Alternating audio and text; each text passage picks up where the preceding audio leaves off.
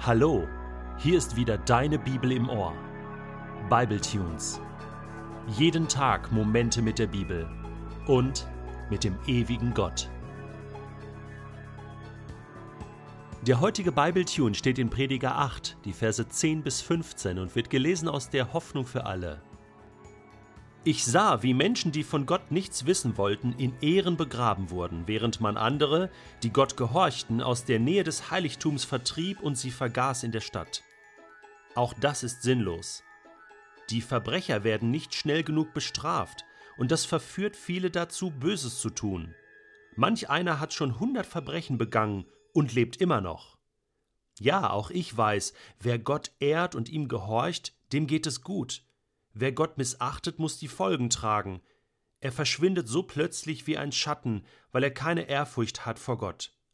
Und trotzdem geschieht so viel Sinnloses auf der Welt. Da geht es rechtschaffenen Menschen so schlecht, wie es den Gottlosen gehen sollte. Und da haben Gottlose ein so schönes Leben, als hätten sie Gottes Gebote befolgt. Das ist völlig sinnlos. Darum rühme ich die Freude, denn es gibt für den Menschen nichts Besseres auf der Welt, als zu essen und zu trinken und sich zu freuen. Das wird ihn bei seiner Mühe begleiten, das kurze Leben hindurch, das Gott ihm gegeben hat. Das Leben ist nicht fair. Es ist nicht gerecht. Es war mal fair. Es war mal gerecht. Und es hat mal gestimmt, was der Prediger sagt. Ja, wer Gott ehrt und ihm gehorcht, dem geht es gut.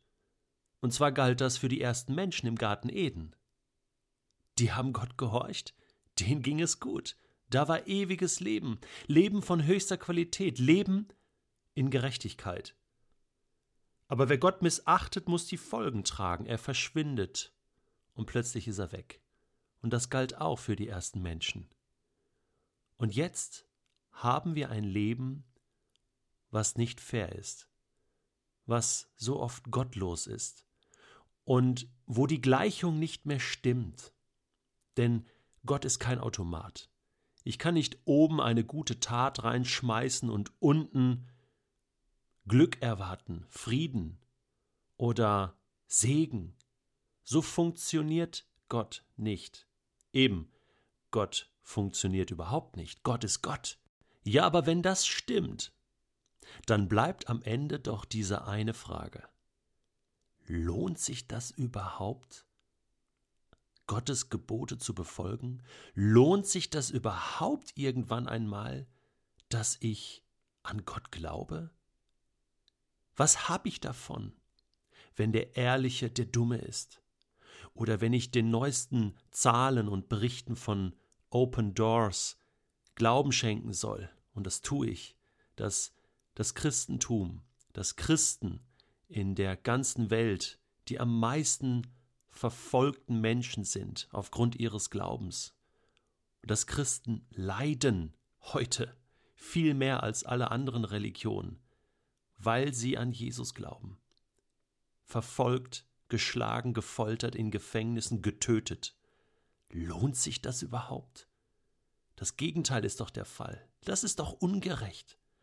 Warum waren und sind Menschen immer wieder bereit, als Märtyrer für Gott zu sterben, an ihrem Glauben festzuhalten.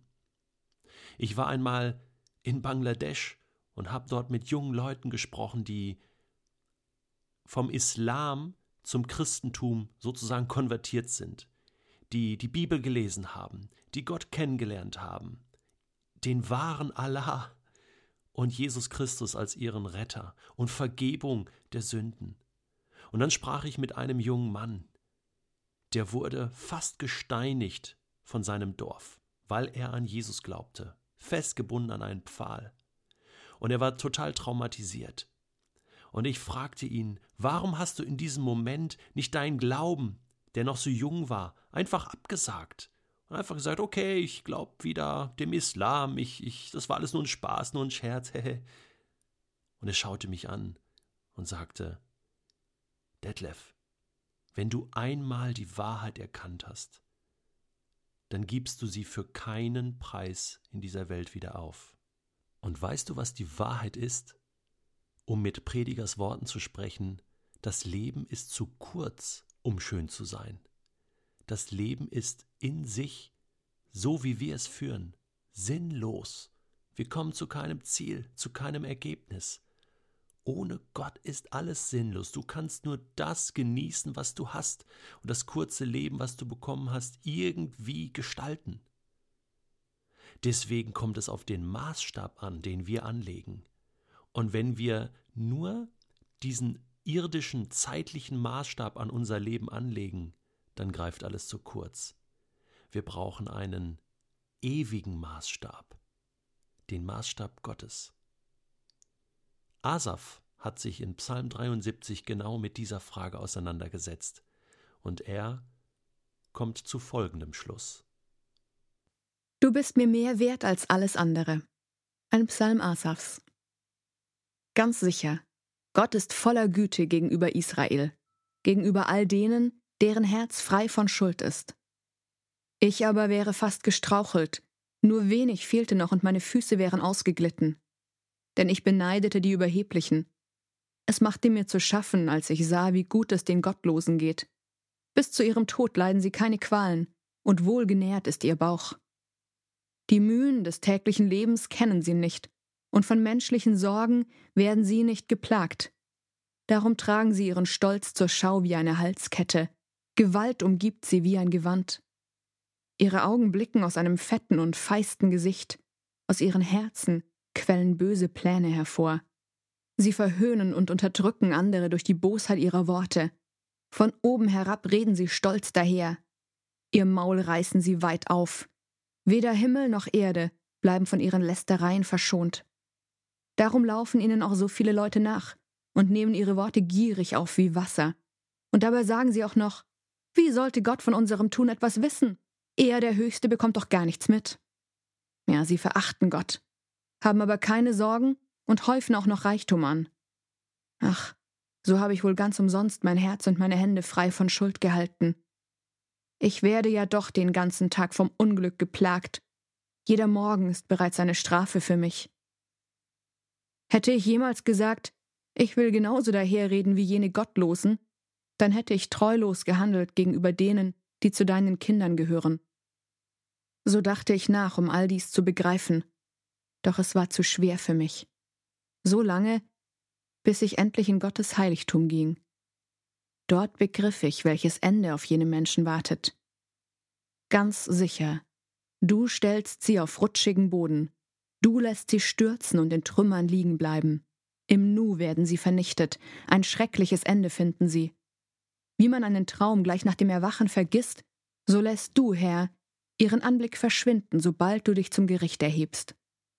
Als mein Herz verbittert war und ich mich tief verletzt fühlte, da war ich töricht und ohne Einsicht. Verständnislos wie ein Tier stand ich vor dir. Aber nun bleibe ich für immer bei dir, und du hast mich bei meiner rechten Hand gefasst. Du leitest mich nach deinem weisen Plan, und nimmst mich am Ende in Ehren auf. Wen habe ich im Himmel außer dir?